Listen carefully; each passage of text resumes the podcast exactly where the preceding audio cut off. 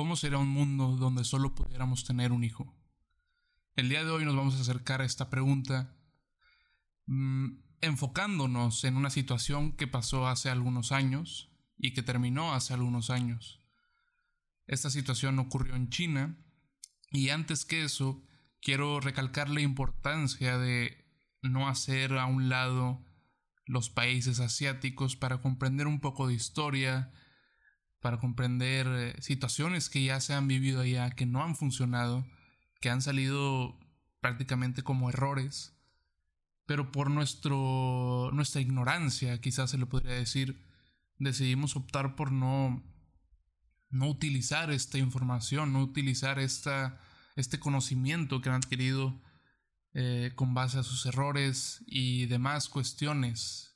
Es esta importancia que ya he mencionado sobre realmente tener en cuenta todo el mundo y no solo enfocarnos en el occidente, en los países europeos, en Estados Unidos, sino ver más allá, realmente entender el mundo, entender sus errores, su historia y con eso generar nuevo conocimiento.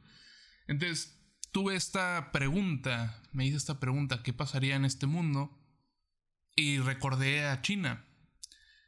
Y recordé que la mayoría de las personas piensan que China sigue teniendo esta regla porque no sé ni cómo sabíamos de pequeños, pero creíamos que esta regla y la sabíamos que en China pues sabemos que hay una pues hay bastante gente viviendo ahí, eh, 1393 millones, si no me equivoco, cosa que pues sí es absurdo, pero eso, teníamos la idea de que solo podían tener un hijo.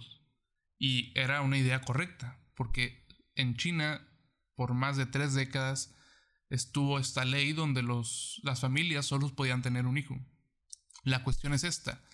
¿Cómo resultó? Porque esta ley terminó hace algunos años. Entonces, ¿qué resultados dio? ¿Qué pasó con este experimento social tan grande? Quizás el más grande que ha existido en la historia al ver los resultados podemos empezar a preguntarnos más cosas, podemos empezar a conocer más cosas, podemos ver qué sucede en este tipo de mundo, en este mundo que quizás y muchos piensan que es el ideal, que es el mundo que nos espera en el futuro, que es el mundo que nuestros hijos o nuestros nietos o igual y nosotros mismos tendremos que enfrentar. Este mundo, si me lo preguntas de cierta forma suena como un castigo. No sé si sea el mejor castigo porque los datos representan cuestiones que no creo sean las más correctas y representan un daño increíble a la nación de China.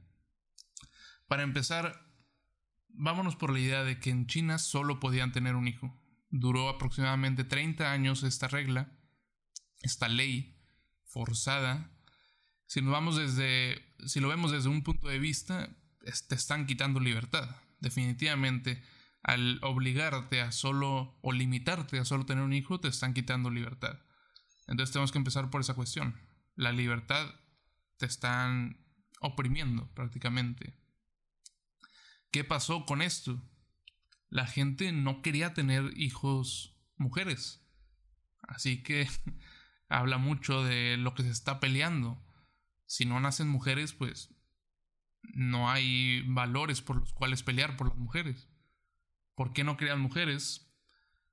Pues quizás una idea machista o quizás sí una forma en la que funciona la sociedad china y la sociedad del mundo es que los hombres, no sé, pueden hacer trabajo de industria más pesado, tienen más aguante para trabajar, este, no sé si les se les podría hacer algo como que más complicado el criar a, una hija que al criar un hijo y el beneficio y el costo podría ser mejor si tenían eh, bebés varones. La cuestión es esta, se dejó de tener hijos.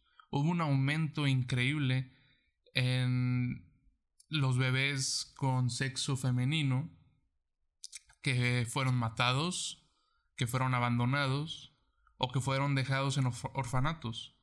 Realmente, la sociedad y los resultados lo dicen. No querían tener hijos mujer.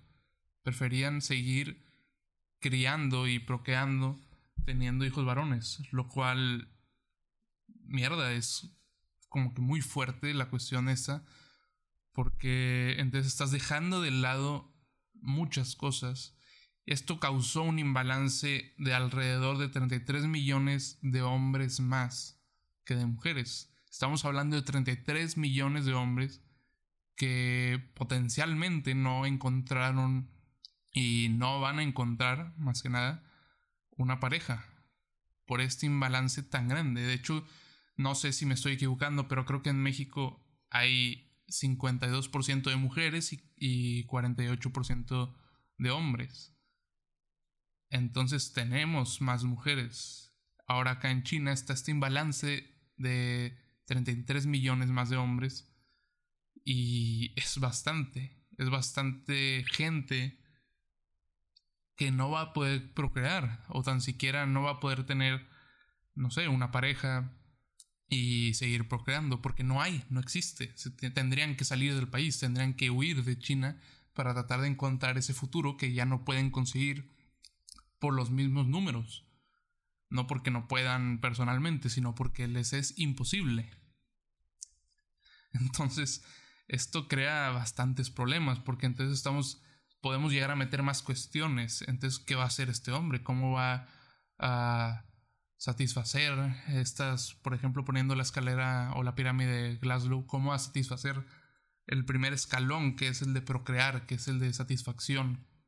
¿Cómo van a hacer eso? Se está perdiendo humanidad, de cierta forma. Otro dato sería que si una familia decidía tener más de un hijo, estos no podían llegar a tener papeles, por lo tanto, sin papeles significa menos educación.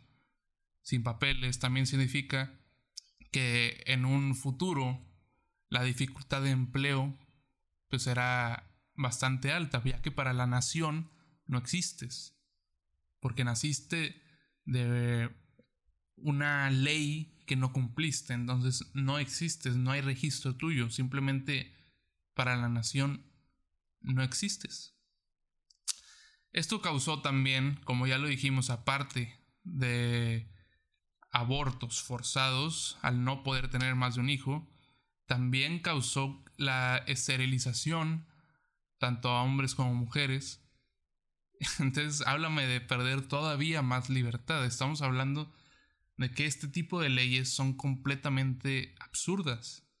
Son leyes que van en contra de todo sentido de vida, son leyes que van en contra de la misma existencia. Para terminar de hablar sobre este tema, sobre esta situación histórica, pues ya sabemos, vamos a concluir con que se quedó un imbalance de sexos de 33 millones de personas, 33 millones más de hombres.